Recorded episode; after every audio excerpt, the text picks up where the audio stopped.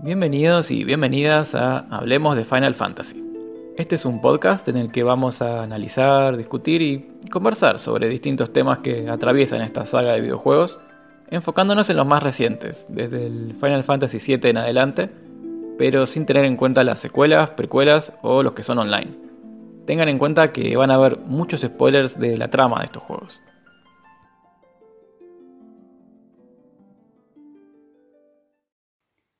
Arranca un nuevo episodio de Hablemos de Final Fantasy y ahora sí, se acabó la joda, gente. Vamos a hablar de un tema muy serio. Los minijuegos. Bueno, capaz no es tan serio, pero no se puede negar que son muy divertidos y vamos a hablar un rato de cuáles son nuestros preferidos y cuáles capaz no están tan buenos. Eh, tengo que decir que estoy muy contento con el nivel de invitados que viene teniendo este programa y hoy no va a ser la excepción. Me acompaña alguien que la viene rompiendo en un medio que está con todo últimamente, como es Pressover. Él es un entusiasta de los fighting games y de los juegos en general. Posee una cantidad increíble de platinos para probarlo, así que me acompaña el crack de Paul Vecchio. ¿Cómo va, Paul?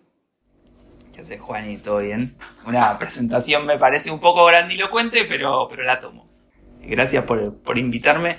La verdad que, que vengo escuchando el programa desde el día uno. Y, ya medio veníamos charlando al respecto de, esto. Y entonces al escuchar los programas yo decía, bueno, cuando me toca a mí? Pensaba, para adentro. Así que nada, buenísimo de, estar acá y, de charlar de, de este componente que ya a esta altura de, los Final Fantasy, ¿no? Eh, es como algo muy, muy, muy esperado. O sea, o por lo menos desde mi parte, es como que yo va a salir un Final Fantasy nuevo y, una parte mía piensa, che, ¿cuál será el minijuego? sí, sí, es, todo un tema, ¿eh? ¿eh? Vamos a ver cómo lo desarrolla cada juego. son, son muy variados estos minijuegos, hay de todo. Eh, algunos gigantes, otros eh, chiquitos, así que vamos a ver cuáles son nuestros preferidos. Em, voy a contar una, una anécdota que capaz no le importa a nadie, pero la quiero contar igual. Eh, acá Paul fue indirectamente responsable, original, de que este podcast exista.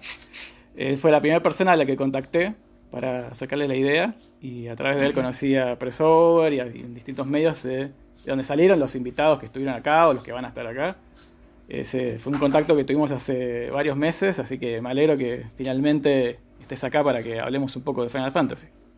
Sí, sí, sí. Eh, hablamos como en octubre o algo así. Y, yo eh, voy a tomar la, un poquito de responsabilidad. Yo colgué bastante este, en, toda la organización. Eh, y, bueno, era algo que igual no quería dejar de hacer.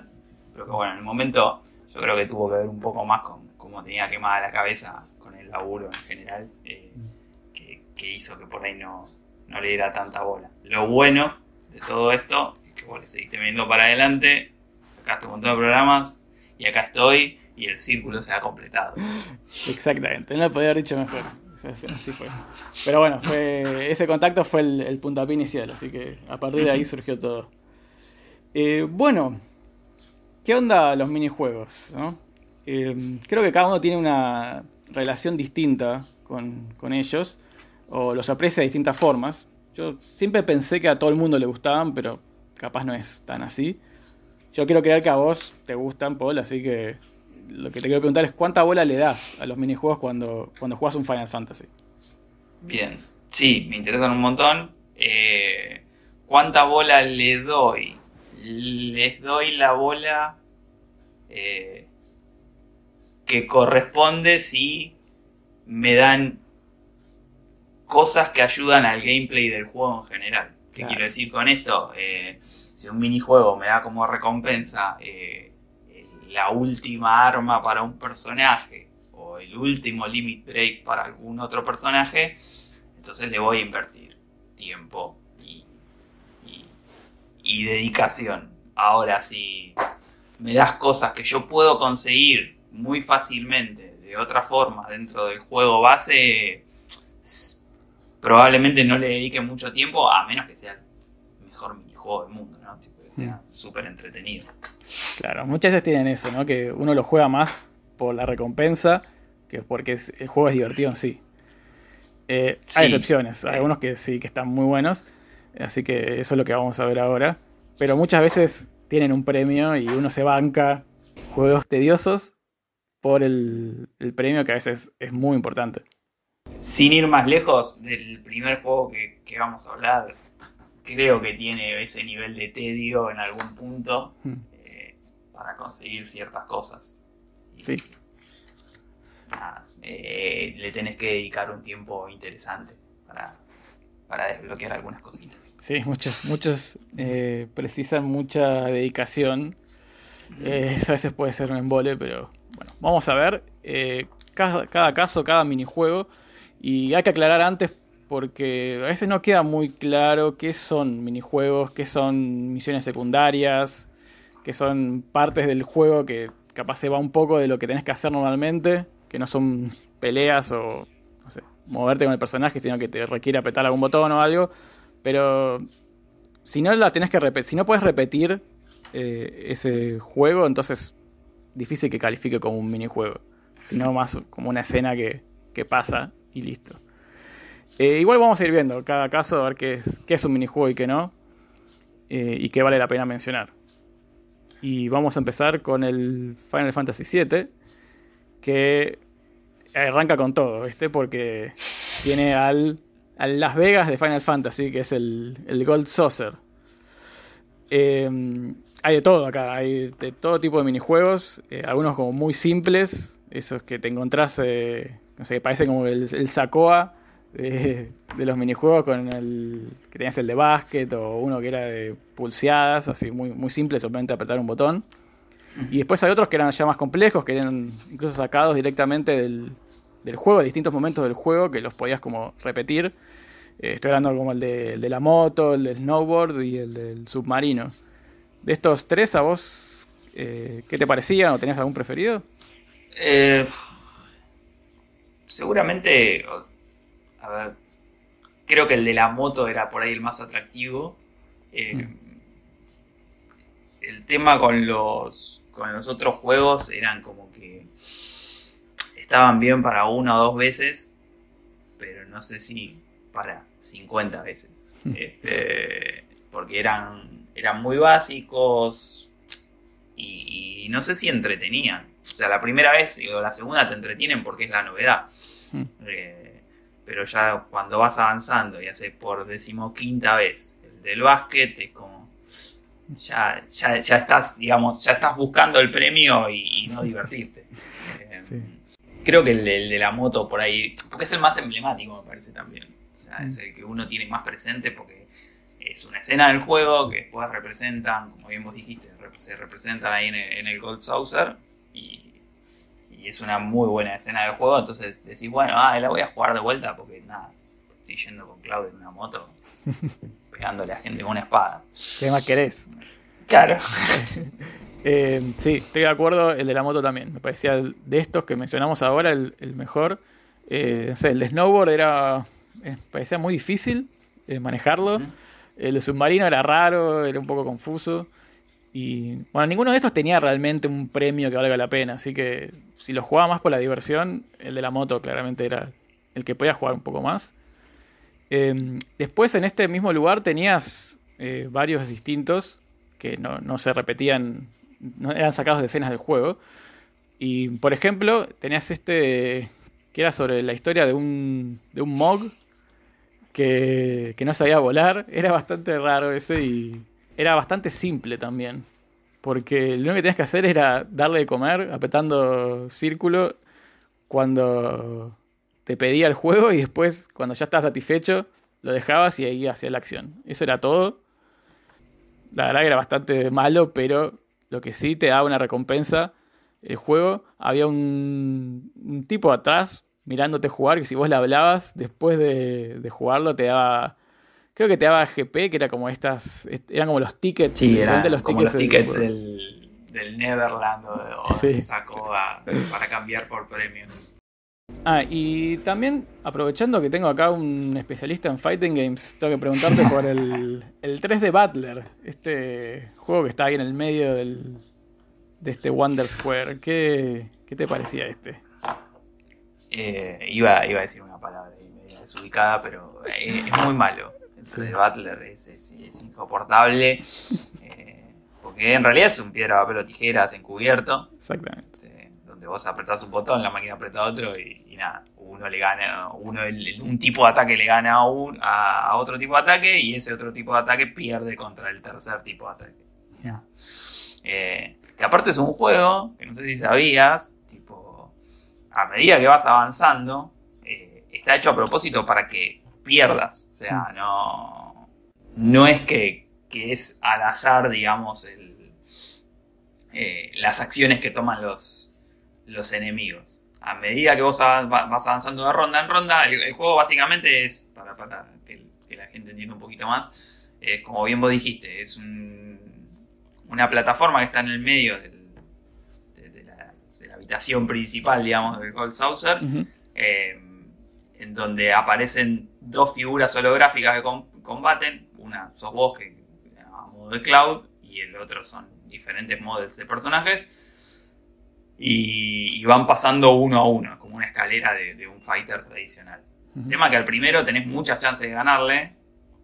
Y al segundo ya tenés un. Y esto es todo estadística de verdad, ¿eh? Este, Sí, sí. Tenés un 50% de ganarle. Al tercero tenés un 6,4% de ganarle. O sea, una probabilidad de 6,4%. Casi Y al cuarto es un 0,08%. O sea, no hay forma. O sea, el juego tiene que estar muy benevolente para que, que ganes. Que, que el cuarto es el, el que te da 300 GP, que es una locura, es un montón Mm. de recompensa. Y al, al quinto no le ganas. Tipo, no. Si llegas al quinto, el quinto te gana. El quinto era que No era tipo mm, hombre invisible o una cosa así. Sí, creo que era una, una movida así. El cuarto tiene como un traje de Power Ranger ahí rojo y, y después el quinto venía y te fajaba. Si llegabas a pasar al cuarto, que era muy raro. Sí, no, yo creo que nunca llegué al cuarto. El tercero, que era disfrazado como de disco, Claro. eh, ese que tenías ese era 6,4%, no, no había chance. Ese 6,4 para ganarle. O sea, era el que más probablemente ibas a llegar porque el anterior tiene un 50% de chance de que le gane, entonces medio tiene una moneda. Pero ya el otro ya, dificilísimo. Sí, sí. No, igual era, era muy malo el juego, así que tampoco es que sí, sí. meterle mucho. Eh, y bueno, como hablábamos de los estos tickets o GP, que los usabas para canjear premios, algunos estaban muy copados, pero principalmente lo usabas para eh, un área del de World Saucer que se llamaba el Battle Arena o Battle Square. Eh, Sí.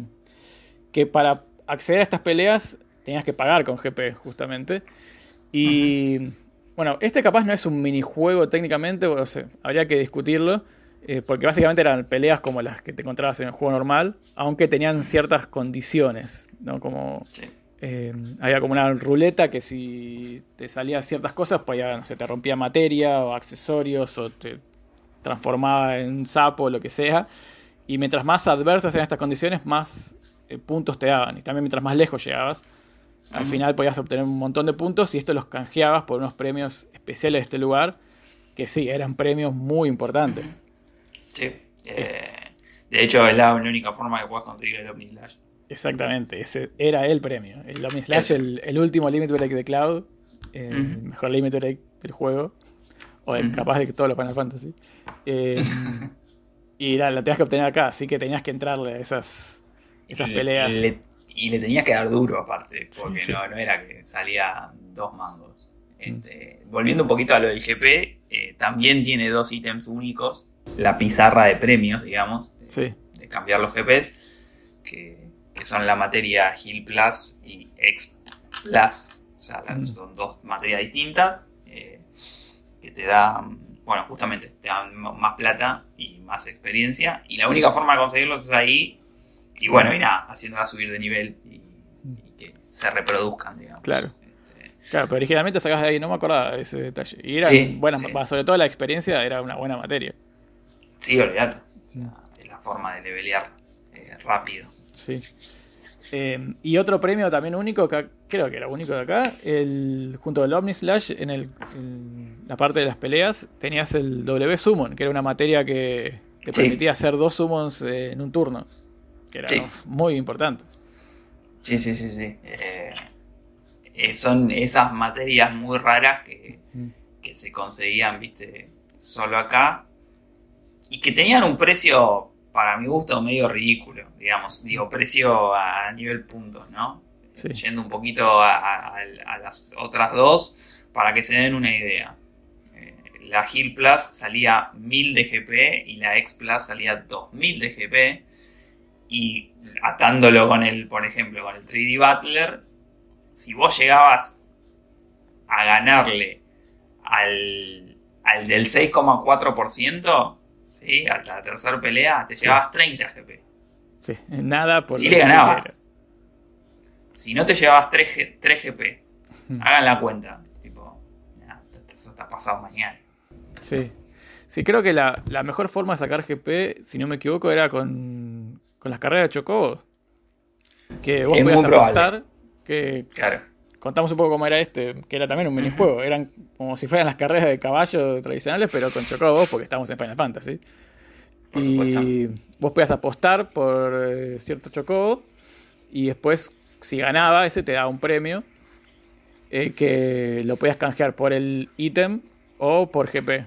Y algunos ítems que eran importantes los podías cambiar por muchos GP. Y esa era la- para mí la forma de, de- de acumularlo y poder comprarte esas Eh, materias. El farmeo de, de GPS. Sí. Este, Este, un minijuego que, que también, a ver, el de las carreras, ¿no? sí. Ayuda a, y, y para entrelazarlo un poco con esto de, de, bueno, ¿por qué jugás al minijuego? Bueno, Mm. el minijuego de Chocobo ayudaba mucho a la crianza de Chocobos, que, eh, y esto es muy resumido, ¿no? Eh, eh, si cumplía ciertos pasos, te habilitaba a conseguir la materia de Samon más poderosa del juego. Sí, eso. Un poco hablamos en el capítulo anterior, si no lo escucharon, que el de Summons, eh, mencionamos esto, que tenías que entrenar a los chocobos para que sea más probable que después cuando los eh, cruzabas y te, te daban una cría que te permitía llegar a esta isla inaccesible men- a menos que tengas el famoso chocobo dorado. Sí. Eh, así que sí, estaba, invertías bastante tiempo en las carreras de Chocobo. En este caso no apostando, sino participando, corriendo Claro. la- las carreras. Eh, que era, un- era, un, era un juego medio raro, porque no es que era que vos corrías, sino que corría automáticamente. Vos regulabas la velocidad a la cual querías que vaya y podía hacer como un, un sprint que te, que te gastaba mucha de la estamina que tenía, tenía una barrita al costado. Y tenías que bas- básicamente ir calculando y regulando eso para no, que no se canse y que ya no pueda caminar más. Sí. Este. Ah, qué sé yo, era. A ver, dentro de los minijuegos que tenía, creo que era entretenido porque Mm. tenías un objetivo, ¿sí? Eh, enfrente, que era conseguir esta materia superpoderosa.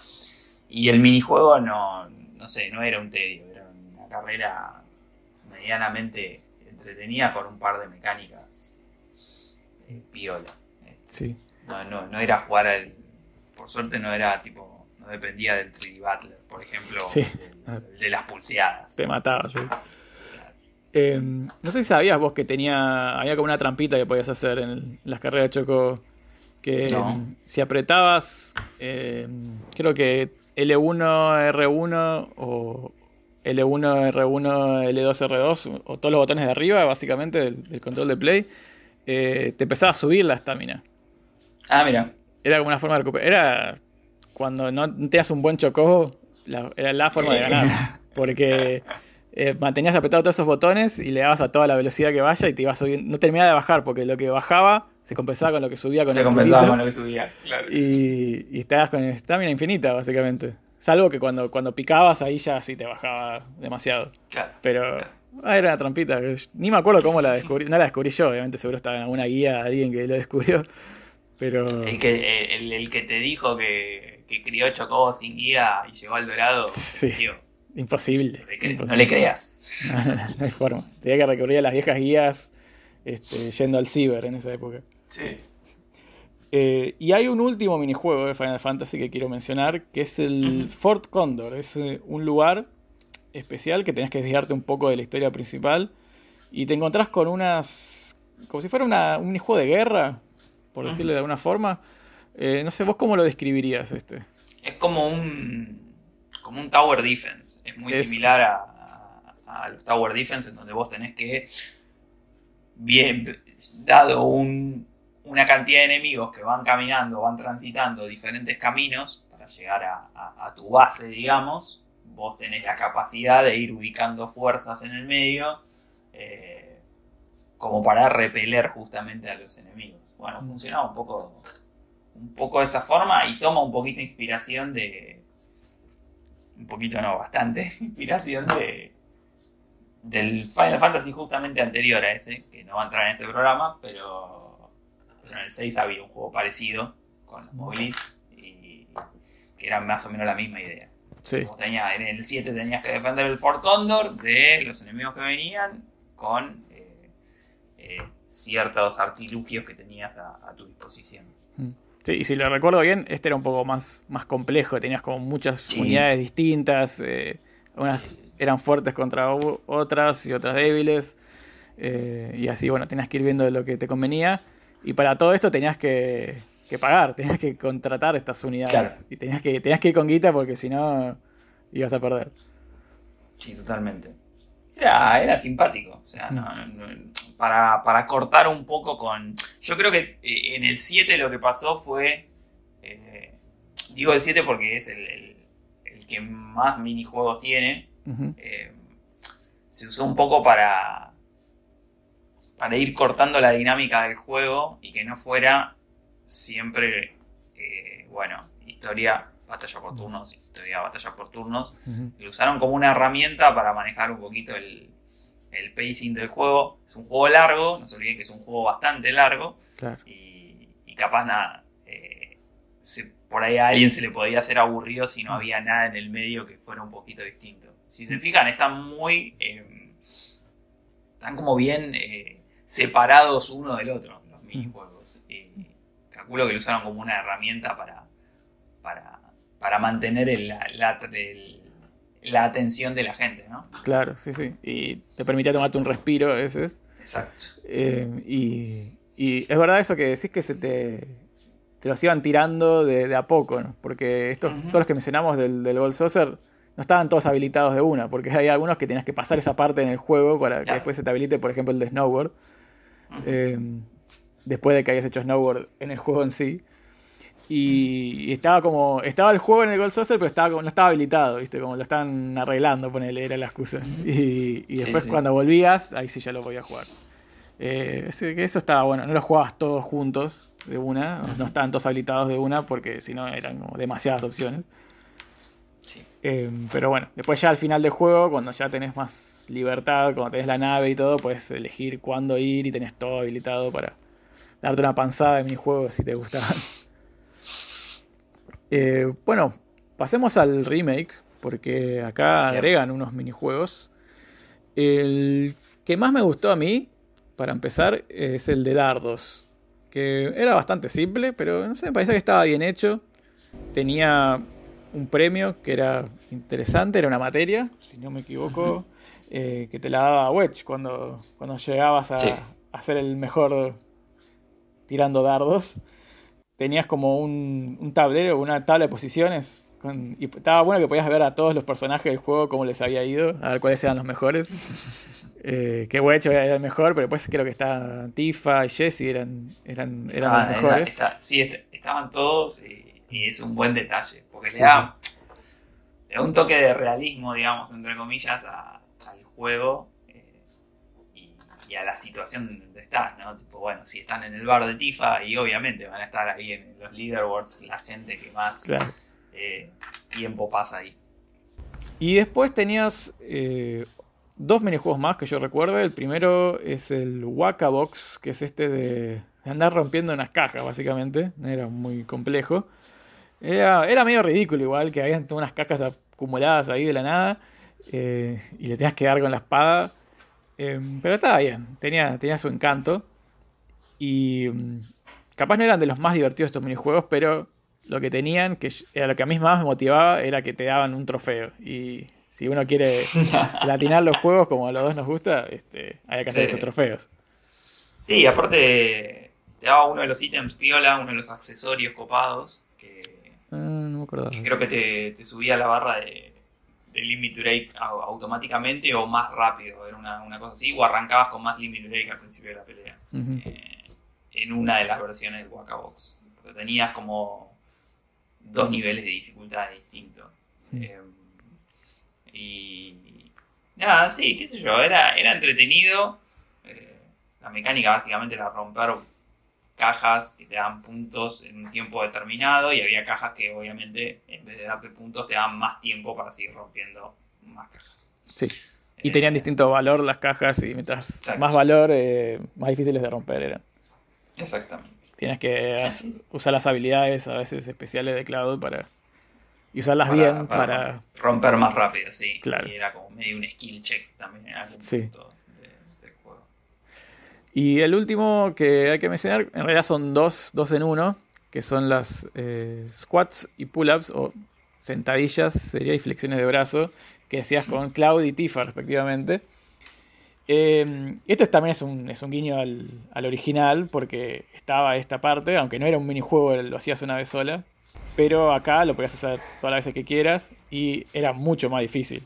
Eh, no a mí me costó un montón, sobre todo el de Tifa, eh, poder terminarlo en la dificultad más alta. El de Tifa en la dificultad más alta es complejo, en serio. Sí. Porque eh, para que, para que el público tenga un poco de contexto, los dos juegos son como juegos de ritmo, digamos, donde te tiran medio de, ritmo y medio de Simón dice, ¿no? Eh, donde te tiran una combinación de teclas que tenés que tocar en un orden predefinido y en un timing predefinido. Este, y ese timing a medida que vos vas teniendo éxito en, las acciones, ¿sí? por ejemplo en, los pull-ups, este, el timing va aumentando. Es como que tenés que ser más rápido para poner el input. Este, mm. y después te van ocultando el input. Entonces te tienes que acordar, de memoria. Eh, y, da situaciones como, eh, por lo menos en mi caso, eh, que estaba en el living, diciendo en voz alta la combinación para no olvidármela. Iba a decir lo mismo, sí, sí, yo hacía exactamente lo mismo. Sin mirar el joystick, porque si no me iba a distraer, o sea, más memoria muscular que otra cosa. Mm. Para pasar el último de Tifa es piloto automático 150% y hasta ni tendrías que seguir, porque vos tenés que coincidir con la animación del, del model, ¿no? Apretar las teclas dependiendo el, tipo de animación que están haciendo. Eh, y, y, ya en el, en el nivel más alto del de Tifa ni tenías que, yo creo que no estaba ni mirando la pantalla, era más tipo, bueno, este es el timing y hay que ir acelerándolo de esta forma y esperemos que salga. Sí. Eh, me, costó, me, costó, un montón. Sí, igual. Em, tampoco miraba a, Tifa en este caso porque no, te puedes distraer con nada, tenías que estar muy concentrado en el ritmo, eh, ir sintiendo el ritmo, ir acelerándolo cuando se podía. Sí. Em, pero encima lo que tenía es que cada tanto te cortaba eso y te hacía apretar un botón muchas veces.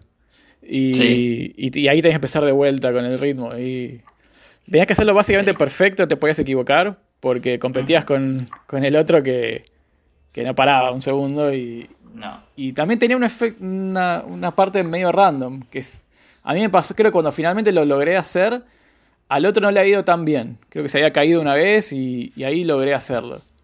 Pero no, no, no, es que me haya ido de la mejor forma. Eh, sino que lo hice como siempre y al otro justo le fue mal. Así que tuve suerte ahí, porque si no, iba a estar todo, todo el día haciendo eso. Daba un trofeo también, ¿no? Eh, creo que sí, supongo que sí, porque por algo lo hice.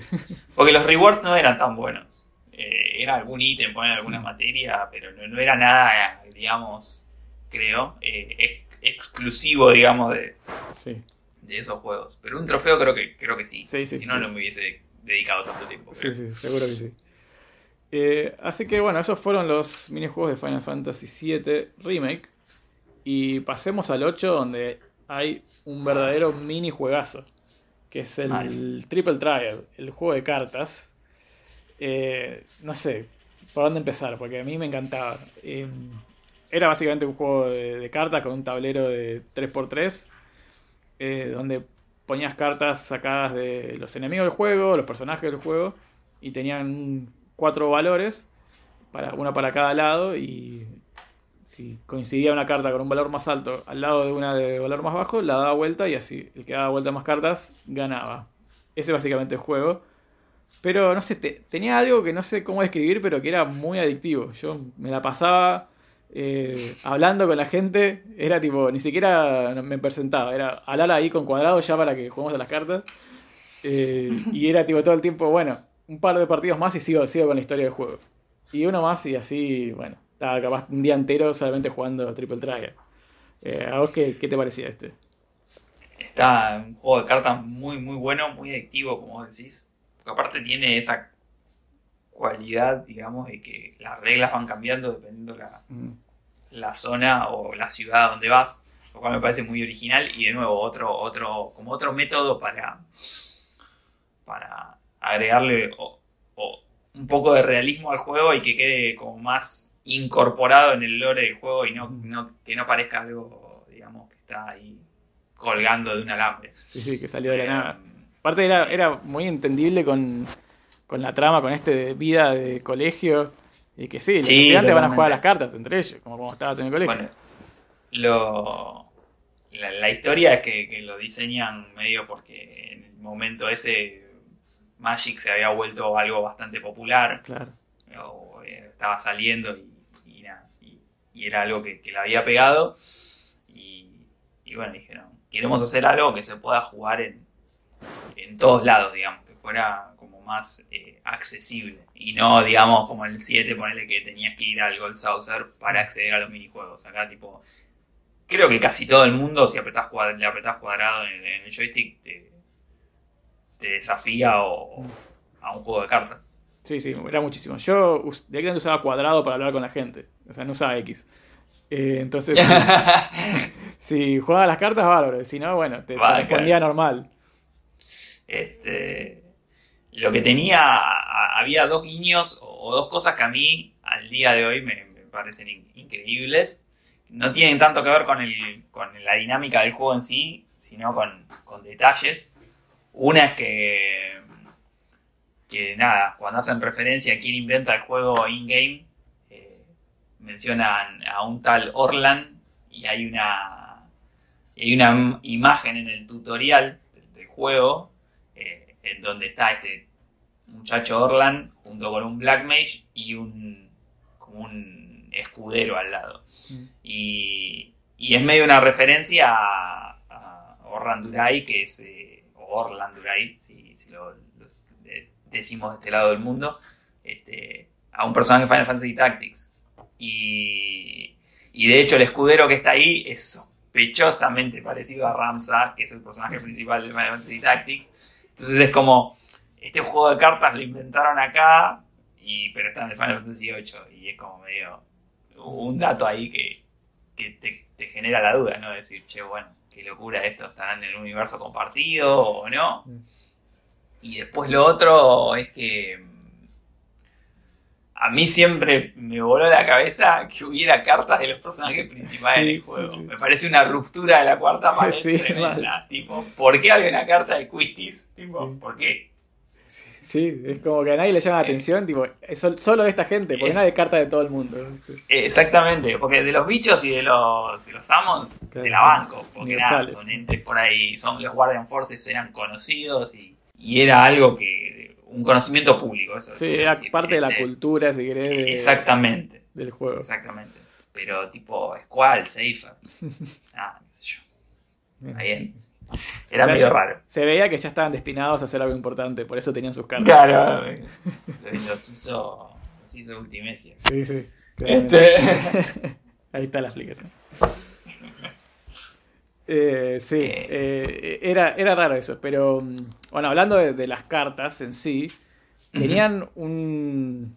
ten- tenías una habilidad que te permitía, no sé cómo decirle, cambiar las cartas o Convertías, convertías las cartas en, en ítems. en ítems o en magia o un montón de cosas que algunas cartas sí valía la pena convertirlas porque o sea, tenía- hay algunas que eran únicas que las perdías para siempre, pero te daban, no sé, 99 de un ítem súper poderoso que te hacía eh, invencible, por ejemplo. Eh, así que si estabas para terminar el juego y tenías muchas cartas, listo. Las, las convertías Tengo- todas y, y tenías un arsenal de, de ítems para, para la pelea final. Tengo una anécdota. Uh, La me primera vez que, que termino Final Fantasy VIII, eh, a mí el castillo de Ultimecia nunca me gustó. Tipo, como, como mecánica, digo, a nivel mecánico. El, el lugar era lindo, estaba bueno, tenía un montón de lugares recopados y, y- y nada, era muy bonito de ver. Pero digo, mecánicamente me parecía tipo, un espanto. Porque nada. Bueno, viste todo esto que tuviste durante todo el juego, te lo vamos a sacar. Sí. Arreglate. Este, como nada. Claro. em, no obstante, este, terminé el juego, pero no lo terminé con todas las habilidades. O sea, no le peleé a todos los, los, los bichos que había ahí que te iban Sí. dando de alguna habilidad. Sí. Y lo que hice para, para poder hacer eso fue, muy a mi pesar, convertir la carta de, de Odín. y Me acuerdo el día de hoy. Por eso, por eso te digo, yo sé lo que da la carta de Odín, porque fue lo que hice para terminarlo por primera vez. Te da 100 mega elixirs. Ah, listo. Entonces con 100 mega elixirs, y si tenés la capacidad de usar el- los ítems, y no vas a perder. Tipo, Mm. es, es muy difícil, a menos que el enemigo te one-shotea a los tres de uno. Sí. Eh, que, que es algo medio raro, es algo que hacía nada más eh, eh, Omega Weapon. Pero en la, la batalla final no pasaba. Entonces nada, clavé los 100 Mega Elixirs. eh, fui con solo la habilidad de poder usar los, los Limit Breaks y chao. Nada, Ya está. Dale, dale Squall, tirá Lion Hearts. Sí, esperando que la tire de una vez. Este, sí, no, tenías que. El juego te, te- te empujaba un poco a recurrir a estas cosas. Eh, sí, más que nada el castillo de Ultimecia, que te sacaba Mm. las habilidades. Bueno, vamos a tener que, que recurrir a, a las cartas. Este, así que no estuvo bien eso. A mí me pasaba Sí. también, era como un dolor terrible tener que convertir esa carta que me había Ujú. costado tanto conseguir y le tenía tanto cariño. Eh, y que desaparezca. A mí me, me mataba eso de que ya no tenerla más. Entonces, recién lo hacía cuando iba a la última pelea. Ni siquiera en el castillo, era algo tipo para la última pelea o para un Omega Weapon o algo así. pasaba con más early en el juego, más eh, con los eh, Adamantites. Los Adamantites son un ítem que vos necesitas para poder hacer la última arma de Squall. Que la forma de sacarlos es eh, que te aparezca un Adamantoise en la playa, que era bastante complejo, porque no, no- no- era muy alto el, el ratio de, Sí. o la probabilidad de que te, te aparecieran, y que después te dropeara Adamantites. Sí. Este, y había una carta que la tenés casi desde, o sea, desde el disco 1 más o menos, que era de la de uno de los Brothers, que si la convertías, te daba 10 Adamantites, pero no la Sí. tenías más. Sí. Era esa dicotomía que vos decís, tipo decir, no, pero puedo tener la mejor arma, pero me quedo sin la carta. Sí. O si no pasaba de que podías convertir una carta, pero te desaparecía.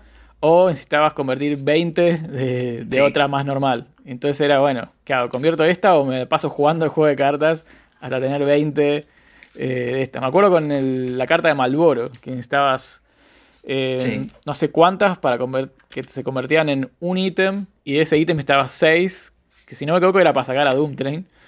Claro. Y, o sea, me acuerdo cuando yo jugaba un partido de cartas y que el rival tenía a Malboro, era como, Era ya, como- Me, ya me emocionaba. Dije, bueno, tengo que conseguir esta carta Este, y sumarla. Eh, sí, yo generalmente recurría a eso. Antes de, de sacarme encima una que la iba a perder, prefería jugar muchas veces al, de la- al juego de cartas para, para tener un montón de las que necesitaba.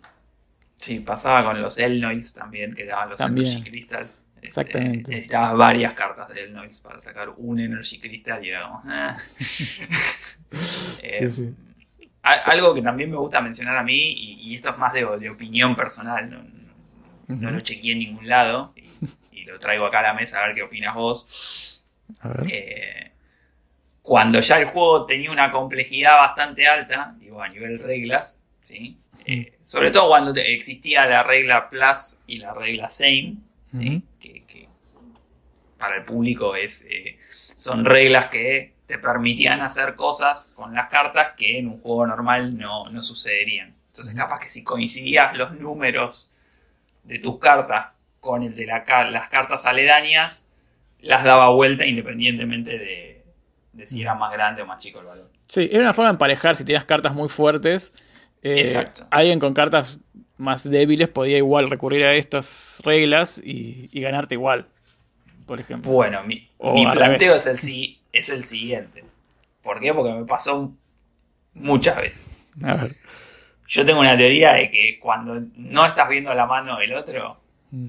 y el otro va último y queda un hueco ahí, la, computadora, el grueso de las veces te cambia la carta que tiene para machear algo que le dé con el Same o con el Plus. la cantidad de veces que he perdido partidas, tipo, porque nada, y ponle que vas ganando 8 a 2, tipo, una partida que es como completamente ganada. Es goleadas. Y, te juegan, te juegan una, tipo, aparte una carta super random que de repente dice same y empieza pla pla y se da vuelta todo y, terminas perdiendo 6 a 5, 6 a 4 digo. Y si no puede ser. Y me ha pasado más de una vez. yo tengo la teoría de que con esas reglas es como medio polémico a veces jugar contra la máquina porque te puede ser. ¿eh? Eh, puede ser, creo que, que te va la mano en esta porque e-, era increíble la cantidad de veces que la, que la máquina hacía same, o plus, pero igual, eh, o sea, eso pasaba cuando vos tenías la regla de que no podías ver las cartas del rival. Porque había una que te, pues las podías ver y podías hacer tu estrategia en base a la, del rival. Igual a mí me pasaba también, por más que las pudiera ver, tipo, no me gastaba en hacer las cuentas, ¿viste? Eh, y hacer todas las probabilidades de que si la pone acá puede pasar esto. Entonces, además sí, yo la juego así. Y me terminaba encajando alguna de estas. Así que. Sí.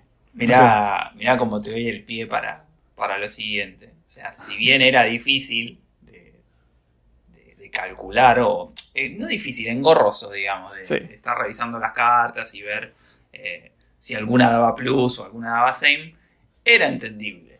Mm. No así como el juego de la próxima entrega, que si querés presentarlo.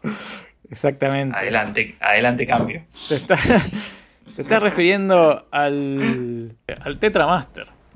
El juego de Final Fantasy IX de cartas que se quisieron subir a la ola exitosa de Triple Drive. Totalmente. Y terminó siendo un fracaso rotundo. Eh, yo, mira, ahora me hace que perdonar, pero te, te, voy a exponer de vuelta. ¿eh? La iba a contar igual, la Ah, bien, bien, estás preparado. Sí, este, sí, Otra incidencia que es que estábamos hablando hace poco y vos tuviste la osadía de decirme que Tetra Master era mejor o que te gustaba más que Triple Triad. Así que te voy a dar la oportunidad acá para aclarar esta situación eh, y, a ver si tenés todavía la misma opinión. El asunto era el siguiente. Nunca dependan del recuerdo que tienen de algo, ¿sí? Esto para todo en general. Fue una valiosa lección. Claro, valiosa lección. Eh, yo estaba convencido que el Tetra Master era un mejor juego que el Triple Triad.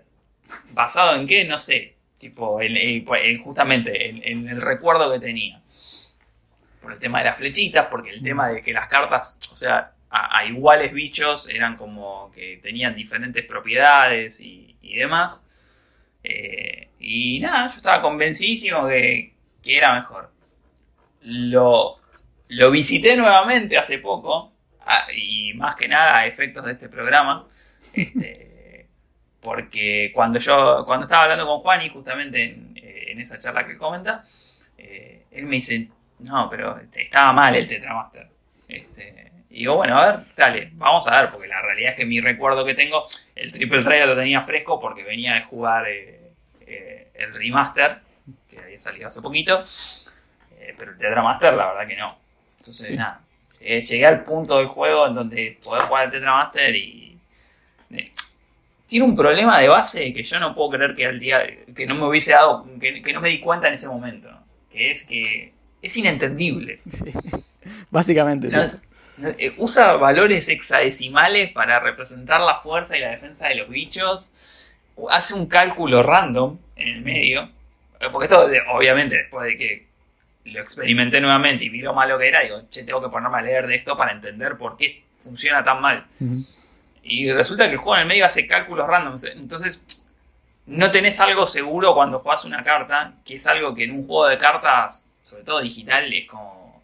eh, no puede pasar. Sí, está, está basado en Eh, eso, tipo, en claro. poder planear algo. Si yo juego esta carta, tiene que dar el mismo resultado eh, todo el tiempo. Y acá no pasaba, era inentendible. Y, y- y digo, ah, qué mal estuve. Claramente el triple triad es, es superior, pero por varios kilómetros. Bueno, me alegro porque yo, yo lo que quería era que te arrepientas de, de lo que dijiste, porque era inaceptable. Sí, Eh, totalmente. sí, estuvo en riesgo que grabar este capítulo, si, si mantenías esa opinión. Este, pero no, sí, estoy de acuerdo con todo, porque era, era random, es la primera palabra que se me ocurre, es random, a Eso, full, sí. eh, inentendible. O sea, a mí me pasaba que lo jugaba de vuelta y dice, bueno, esta vez cuando juegue el eh, Final Fantasy IX, lo voy a entender el, el Tetramaster. ¿eh? No, no puede ser tan difícil.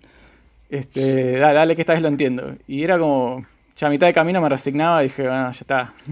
No, se puede disfrutar de este juego. No, no, no, no te deja disfrutarlo. es- es- Eso es lo peor.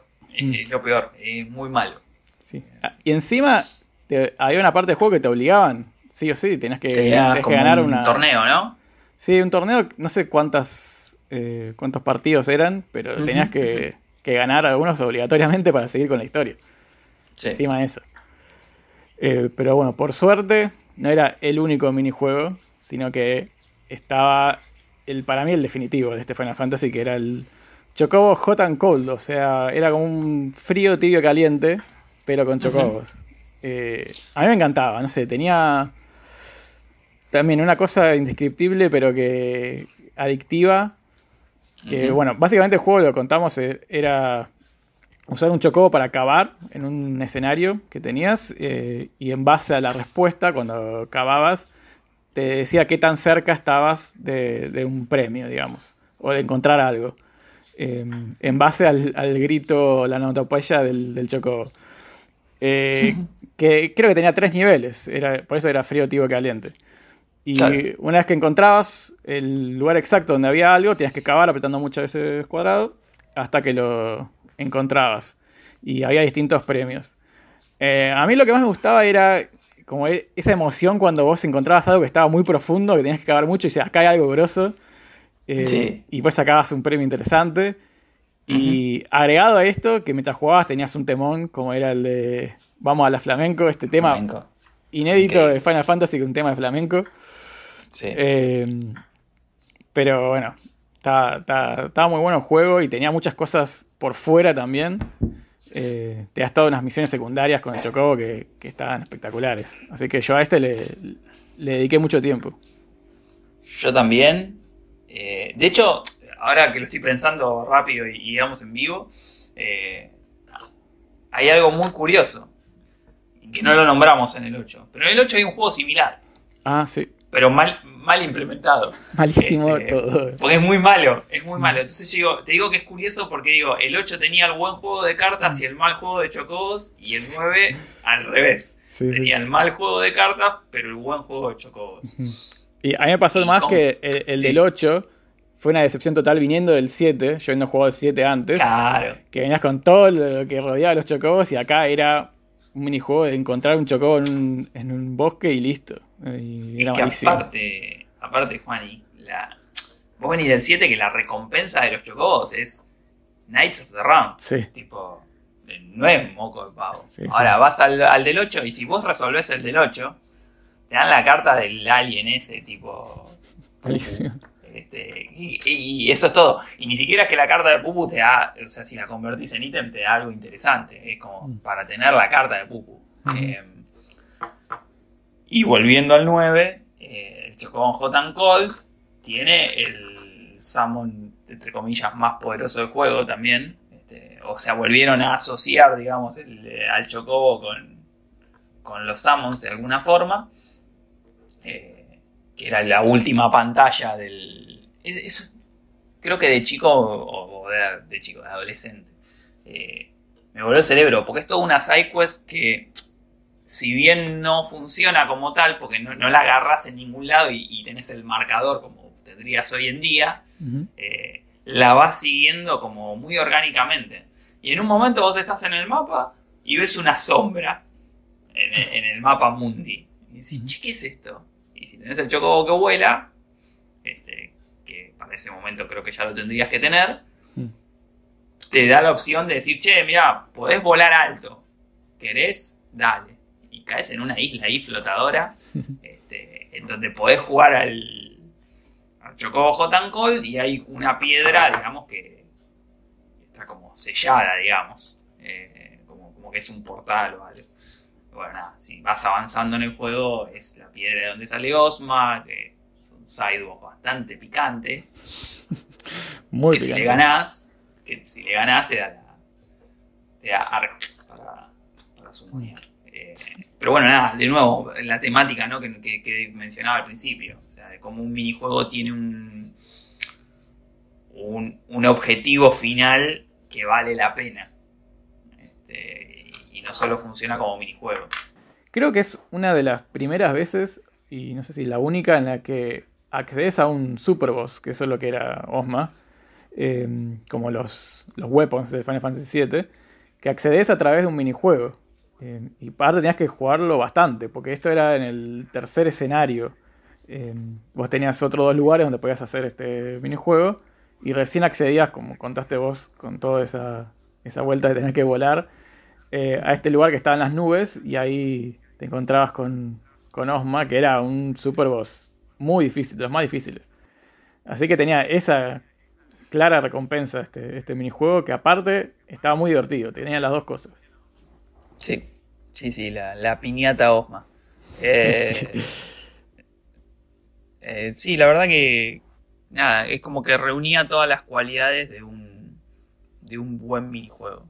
Mm. Eh, ser entretenido como minijuego y además tener una recompensa interesante. Mm, sí, y era, se volvía como muy grande todo, porque después estaba rodeado por esta historia de que tenías tu chocobo que le ibas mejorando y que después accedía como a una especie de paraíso de chocobos. Eh, tenía toda una historia que, estaba linda también. Sí. Eh, pero bueno, si vamos a minijuegos grandes, el del próximo Final Fantasy, que es el Final Fantasy X, tiene ya uno que no, no podemos decirle minijuego directamente, ¿no? porque no, nos quedamos cortos. Eh, obviamente estamos hablando del Blitzball, que era un juego gigante dentro del mundo del, 10. Y creo que vamos a coincidir que nos, recordaba mucho el juego de, Capitán Subasa, ¿no? Eh, era una. Estaba fuertemente inspirado, digamos. O sea, porque funcionaba de la misma forma. Claro. Eh, en donde vos jugabas un partido de este handball, waterpolo acuático. Sí Fútbol, eh, tenía todos los deportes. Sí, todos los deportes juntos. Eh, y lo jugabas como medio por turnos, porque vos ibas avanzando y podías frenar en cualquier momento y tomar una acción. Y eso era muy distintivo de, de los Captain Subasa de Nintendo y de Super Nintendo, ¿no? Claro, sí. Eh, era igual la, mecánica. Sí. Era. Sí. aparte yo recuerdo haber jugado mucho esos juegos de Capitán Subasa en, la Family, en la vieja Family. eh, Así que como era, cuando tuve que jugar Blitzball era, era como, conocido, no me sorprendió que vos te encontrabas con un rival y después te frenaba todo y tenías que tomar una decisión. Y estaba todo basado en estadísticas eh, y, los números de, cada, de cada jugador y qué probabilidades había de que, de que se concrete esta acción que vos elegías. Eh, aparte, bueno, me resultó mucho más fácil porque el, Capitán Subasa yo en, la familia lo jugaba en japonés. Así que, japonés, sí. Este, ¿A vos también te pasó eso? Que tenías que, ya aprenderte algunas palabras en japonés para poder jugarlo. 150%. eh, no había otra forma. Eh, de hecho, te habrá pasado también, y esto ya es correros un poquito la temática del programa, pero de anotar una password del Capitán Subasa y que después no la puedas canjear porque claramente le habías pifiado algún kanji. Sí.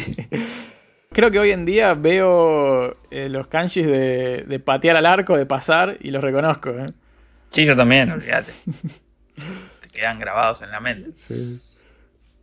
Así que bueno, Blitzball era gigante eh, y estaba buenísimo. Era, era muy divertido. No, sé si a todo el mundo le gusta, pero creo que a nosotros nos gustó bastante. Yo, sé, yo sé que a nosotros dos nos gustó bastante. Aparte, loco, había una liga de, de Blitz. Sí, ¿qué más que? Era como increíble. Era uno de los medios para, para conseguir eh, un ítem que te daba la última. Servía para eh, construir la última arma de Waka. No, es el personaje más amado del mundo, pero bueno. Eh, pero había que conseguirlo igual. Pero había que conseguirlo igual. y, nada, era, era de lo más entretenido. A mí me gustaba mucho. Tenía un punto en donde llegabas a tener un equipo en donde nadie te podía hacer frente, eso es verdad. Y ya ahí el juego se volvía medio aburrido, pero pero te tomaba tiempo eso, así que nada, el factor diversión, yo, yo le invertí un montón de horas solamente al Blitzball, porque era me resultaba muy entretenido. Sí, sí, era lo mismo que me pasaba con Triple Trial, por ejemplo, que era, bueno, un partido más y seguimos con el juego. Y, y ahí me terminaba una liga entera. Eh, pero tenía lo que me gustaba también, como un elemento de RPG también, ¿no? Porque los, tenías los, tus personajes o tu equipo eh, subía de nivel y le subía los, números y... Aprendían habilidades. Sí, sí.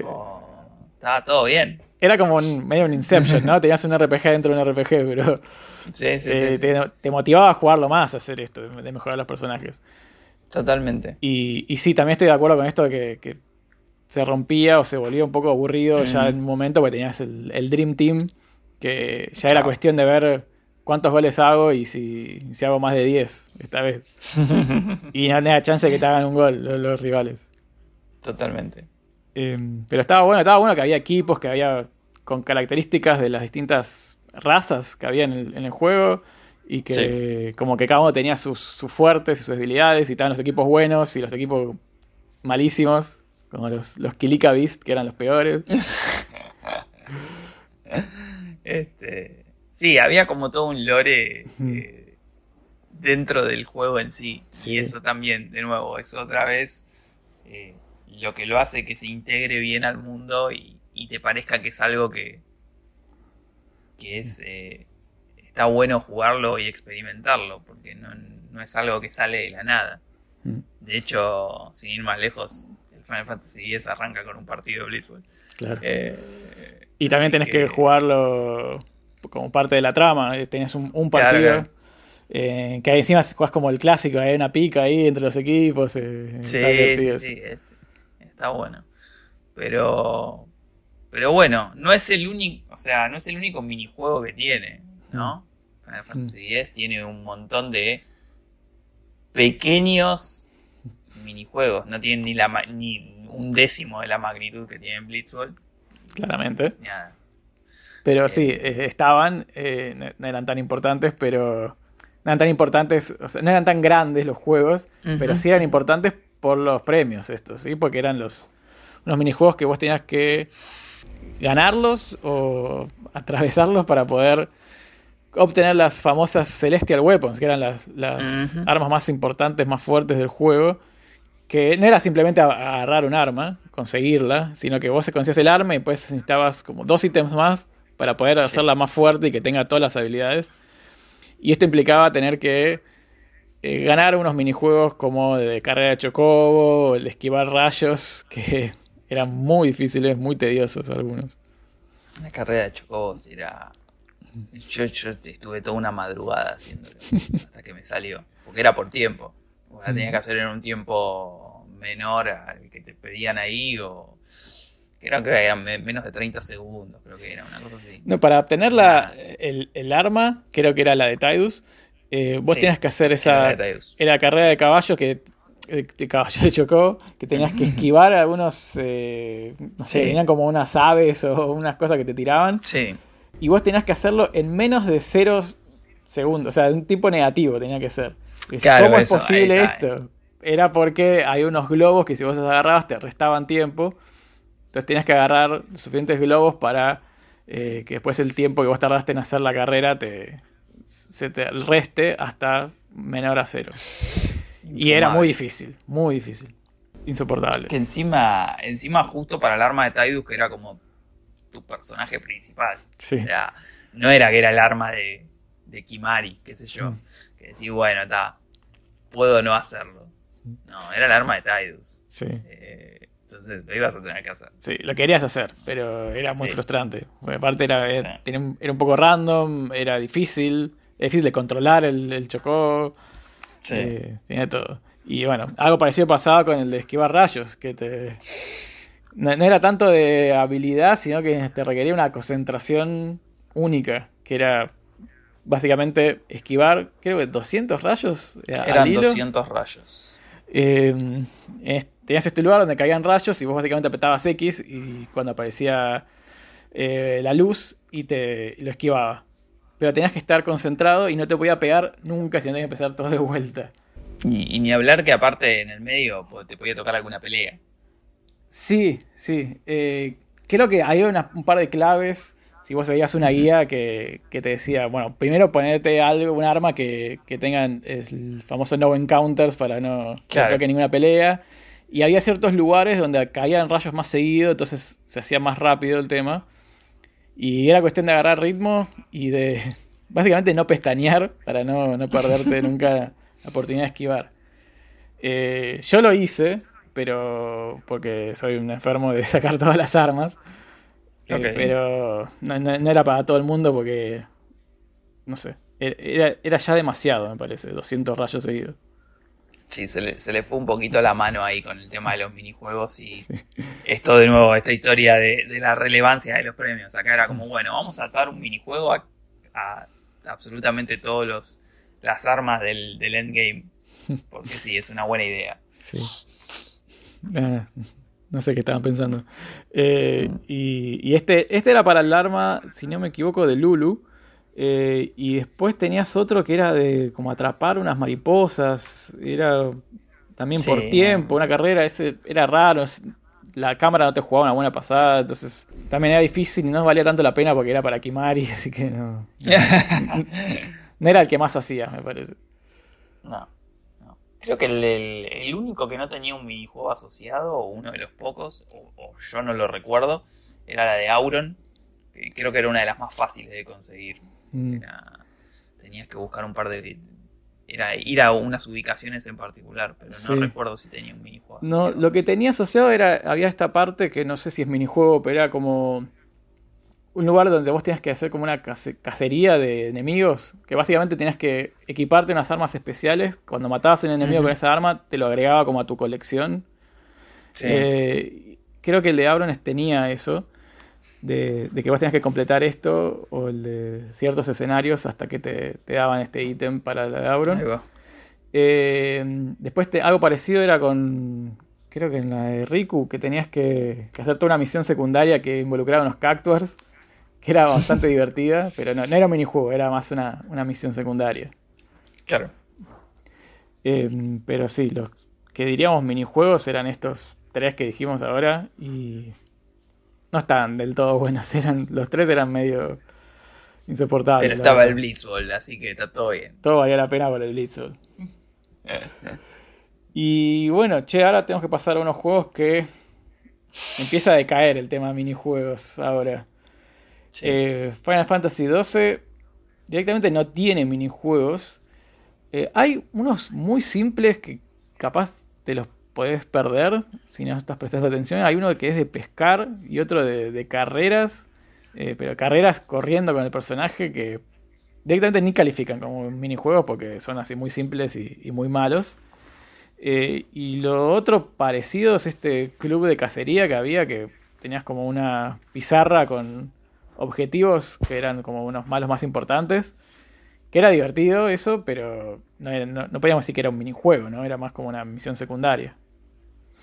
Sí, sí, la. Digamos que lo de, la, lo, lo de las cacerías era por ahí lo más atractivo, pero como bien vos decís, era más una, una side quest que, Mm. que un minijuego en sí, porque vos lo que tenías que ir a hacer era básicamente pelear contra diferentes bichos. Capaz que el, el minijuego era encontrarlo a lo mejor, porque eh, Sí. te tiraban ahí una. me- creo que era medio críptico lo que te decían, no lo Mm. tengo muy fresco. Y entonces vos tenés, tenías que ir al lugar y encontrar al, al bicho en cuestión y bueno, derrotarlo. Por lo general eran bastante picantes. Sí, sí, sí. Eh, tenías que saber en qué momento ir, ¿viste? Había como una calificación o el nivel del, del enemigo, entonces tenías que saber en qué momento te convenía ir para no pasarla mal. Y sí, tenías que, encontrarlo, te decían más o menos la zona eh, y, tenías que encontrarlo, eso era lo más eh, desafiante. Y después, bueno, la pelea en sí, pero eso ya era como, la, como cualquier pelea de dentro del juego, o sea que no, no era un minijuego en sí.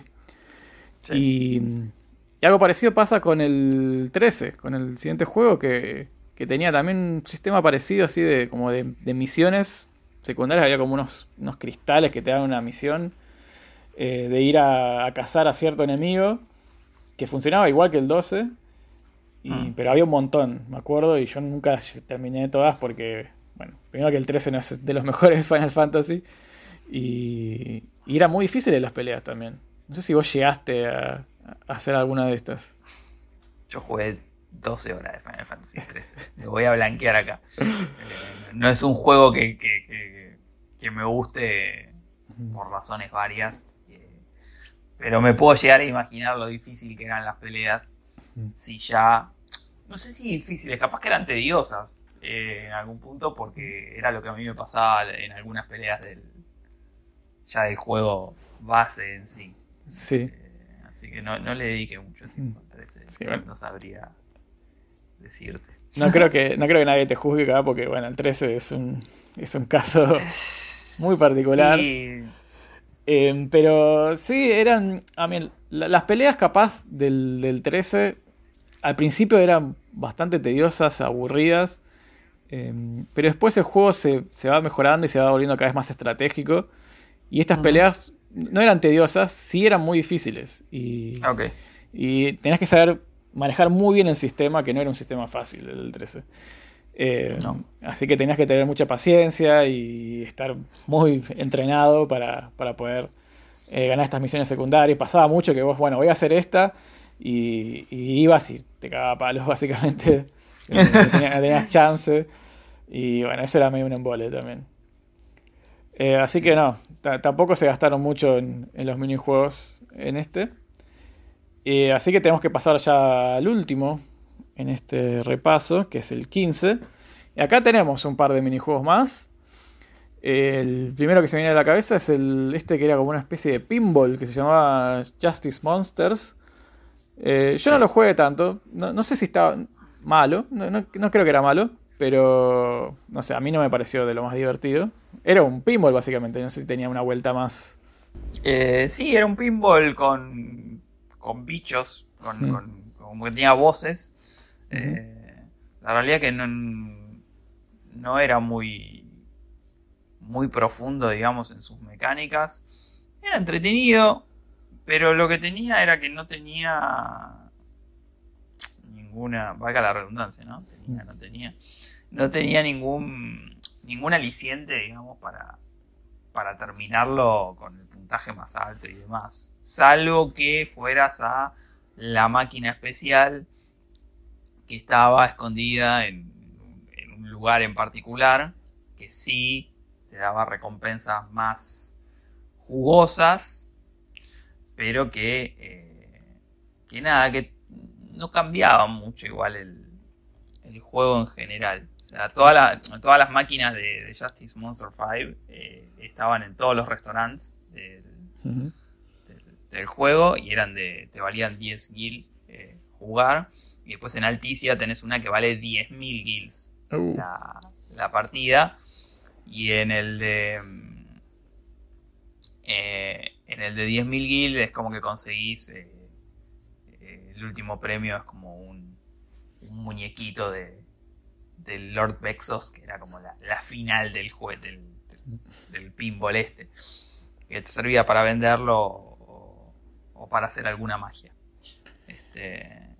Así que no, no había como mucha motivación, digamos, en, líneas generales para jugar al, al Justin Monster 5. Incluso el trofeo que tiene asociado es por jugarlo, nada más. Sí. O sea, no, no, no, no, tiene un desafío a, ese punto tampoco. Entonces es como que pierde por todos lados, digamos. O mm. sea, no, no te da una buena recompensa, no tenés un achievement asociado. Es entretenido hasta ahí. Este,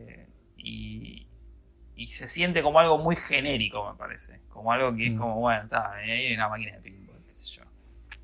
Sí, sí, sí. No es como los minijuegos tradicionales de Final Fantasy que tienen una complejidad y, y capaz son más divertidos que este. Que mira, yo me estoy enterando ahora, lo que me decís de, de que había una máquina especial en Alticia, nunca, nunca le di Sí. mucha bola. Lo jugué una vez, me dieron el achievement. eh, Chao. Dije, bueno, no es tan divertido, chao, nunca más. Lo que sí tenía una buena recompensa y era más divertido era el mejor minijuego que tenía este juego, que era el de pescar Sí. uno de los tantos eh, ejemplos de JRPGs que tienen un minijuego de pescar. Juego de pesca.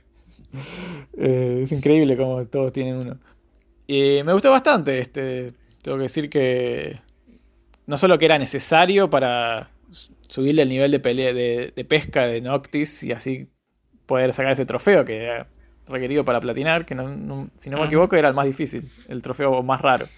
Era uno de los más complicados, sí.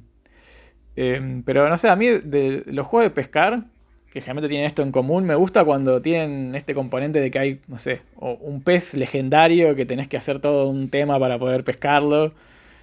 Aparte, eh, sí, aparte tenés la, la side quest con Gladio, que es como Mm. de- así de la amistad y, ir a pescar. Entonces, tiene como todo un trasfondo eh, el tema de la pesca que, que lo hace un poquito más atractivo ¿no? que, el, pinball. Aparte, además del trofeo, si vos ibas por cierto árbol de habilidades de, de Noctis, eh, pescar en un punto dado te empieza a dar 20 de AP, tipo Mm. por, por las pescas exitosas. Es verdad. Que, que es casi fundamental, te diría, para, para subir de nivel esas habilidades ridículas que te pedían una cantidad de. Sí, que no sé quién las habrá subido, pero es carísimo. seguro de haber pescado mucho. Eh, sí, no. Igual e- era divertido el juego en sí. La, Sí, era, sí, era sí. simple la, la mecánica, pero, pero estaba bueno. Y, y estaba bueno el momento ese de como, bueno, vamos a relajarnos un poco. Que este juego tiene mucho de eso, de bueno, vamos a tomarnos un respiro, vamos a, a acampar Exacto. acá y, o vamos a pescar eh, por acá. Y se- es un lindo día para pescar y vamos y, no sé. Tenía las, las diferentes victory poses también, tipo de como animaciones de victoria Sí. eh, muy, muy distintas dependiendo del el tamaño del pescado que, que agarraba Noctis. Claro. Estaba ahí con los amigos. eh, estaba bueno, estaba como. Se sentía más orgánico que, que el pinball. Claro. Este, y creo que ahí es donde, donde gana, ¿no? Eh, en cuanto a, al atractivo, por lo menos. Sí, sí, era, era un buen momento el de pescar. Así que llegamos al final del repaso. Creo que estos fueron todos los minijuegos o todo lo que se nos ocurrieron de Final. Fantasy. No sé cuántas veces dije la palabra minijuego en este capítulo, pero creo que fueron demasiadas. Eh, Bueno, un contador. em, para terminar, Paul, vos, ¿cuál dirías que es tu minijuego favorito? De estos, de estos como que quisieras que sea un juego aparte directamente. Y ya existe el juego aparte, pero con otro nombre. Eh, creo que claramente es el, es el Blitzball, porque, porque nada, eh, viene tanto de como mecánicamente como desde la nostalgia, ¿no? O sea, ver un juego que yo de chico jugaba tanto, como era el Captain Subasa, plasmado eh, en un juego más actual y, y, y también que tenga una liga dentro del juego, porque podría haber sido tranquilamente tres o cuatro partidos o jugar siempre contra el mismo equipo y nada más. No, el juego tenía una liga, tipo, Mm. era como... Sí, podías jugar muy- liga, torneo, viste, tenés estos Exacto, formatos. exacto. Estaba como, tenía mucha, mucho laburo detrás. Entonces, nada, eso creo que lo hace el, mi juego, mi minijuego favorito de, Sí. de todos los Final Fantasy. Estaba, estaba bueno, estaba bueno como estaba pensado el formato. Tenías incluso premio para el goleador, viste. Te- estaba- estaba Sí, sí, sí, estaba pensado. como muy bien preparado. Lo cual me lleva a preguntarte el tuyo. ¿Cuál, cuál es tu juego favorito? Eh, mi juego favorito, creo que ya lo adelanté, pero es Triple Trial, claramente.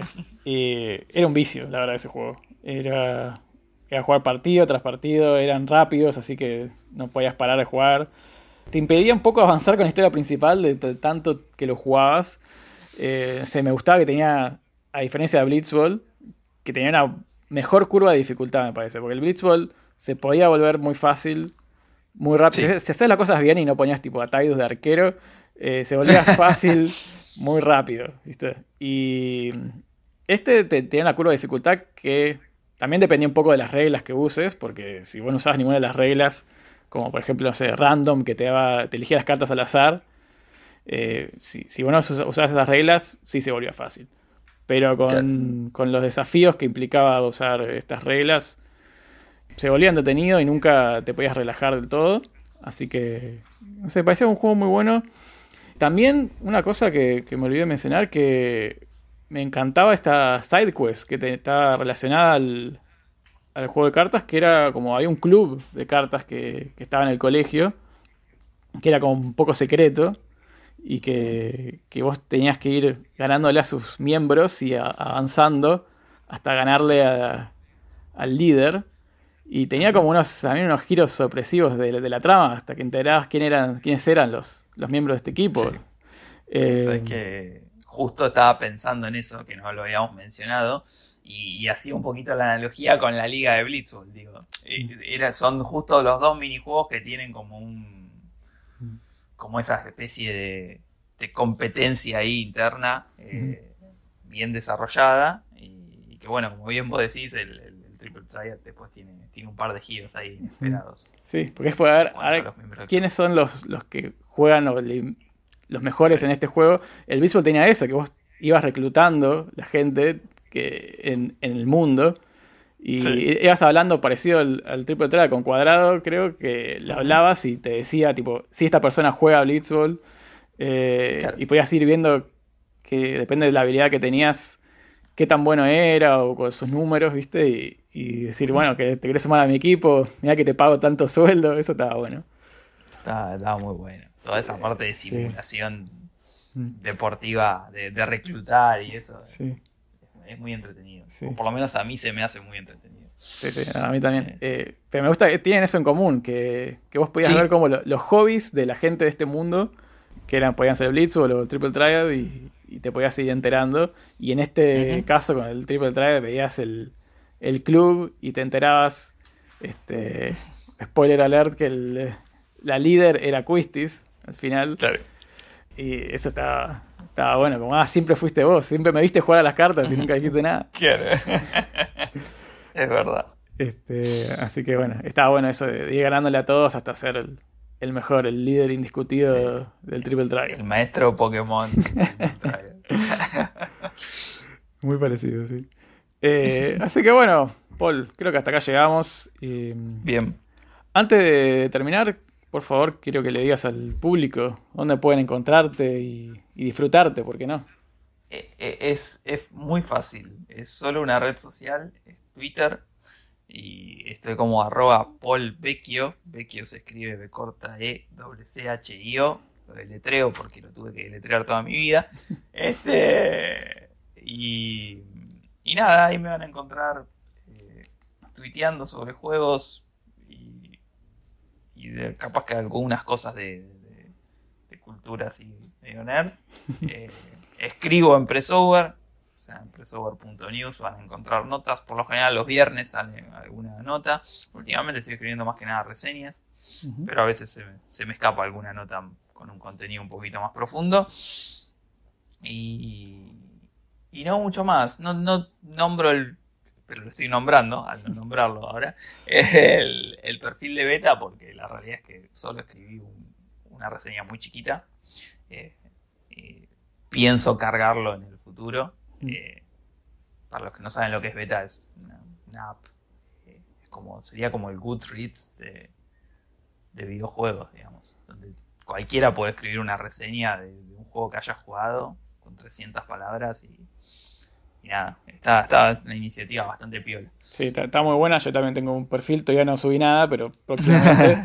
eh, entren a beta.ar y ahí pueden ver reseñas, opiniones de todos los que juegan juegos y quieren recomendar o no eh, algo que hayan jugado. Eh, está muy bueno eso y también, bueno, Paul, te pueden ver streameando cada tanto, ¿no? Es, es verdad, mirá, vos estás más al tanto de las cosas que yo Por favor, que- que hay que venderte mismo. más. Eh, eh, sí, es verdad, en twitch.tv barra Pressover eh, estamos haciendo lo que se llama Pressover TV, que la verdad es una iniciativa bastante grande, que nos está demandando bastante tiempo, y yo en ese espacio estoy los viernes a las 7 de la tarde, por lo general streameando cosas de Play, y mostrando por ahí las cosas más exclusivas de la, Play. Y, y nada, a veces me pueden encontrar también los jueves en, lo que es el Pressover Show, que va a las 10, dependiendo de la temática. Por lo general, suelo caer yo ahí en el grupito que conforma. Eh, aparentemente sé un poco de todo. Eh, una, fija siempre ahí. Claro, sí, sí, estoy casi siempre. Eh, así que nada, esos son, son mis lugares en donde me pueden encontrar.